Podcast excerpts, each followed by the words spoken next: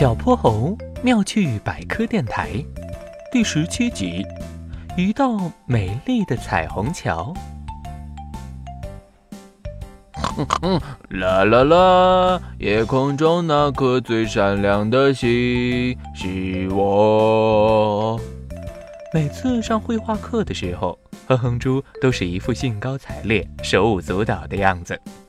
今天他要画一幅自己在星空下开演唱会的图画，太棒了！画完了，他高兴地挥舞着水彩笔，一个华丽的转身。可是太用劲儿了，水彩笔的油墨竟然甩到了龙小白的裙子上，龙小白漂亮的白裙子上就留下了一道长长的蓝色线条。哼哼猪知道龙小白最喜欢这件裙子了。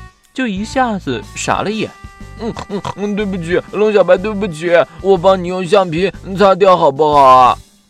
龙小白心疼极了，但他看到哼哼猪难过的样子，决定还是原谅他了。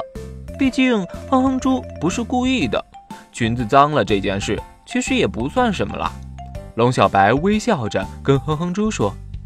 哼哼猪，铅笔的笔迹能用橡皮擦掉，是因为铅笔的笔芯是石墨材料做的，石墨的粉末是能被橡皮里的橡胶吸附走的。但水彩笔里装的是油墨，油墨会渗入到衣服里去，用橡皮可就擦不掉了。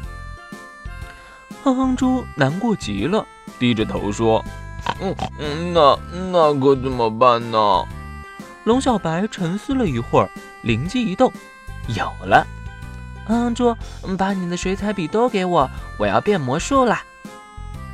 哼哼猪一头的雾水，赶紧把自己的水彩笔盒递给了龙小白。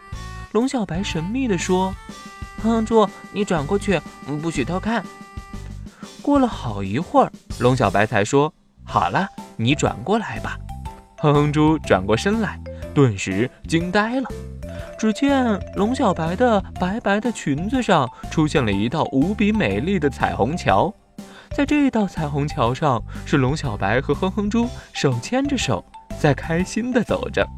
龙小白说：“哼哼猪，谢谢你，这道美丽的彩虹桥是你送给我最好的礼物。”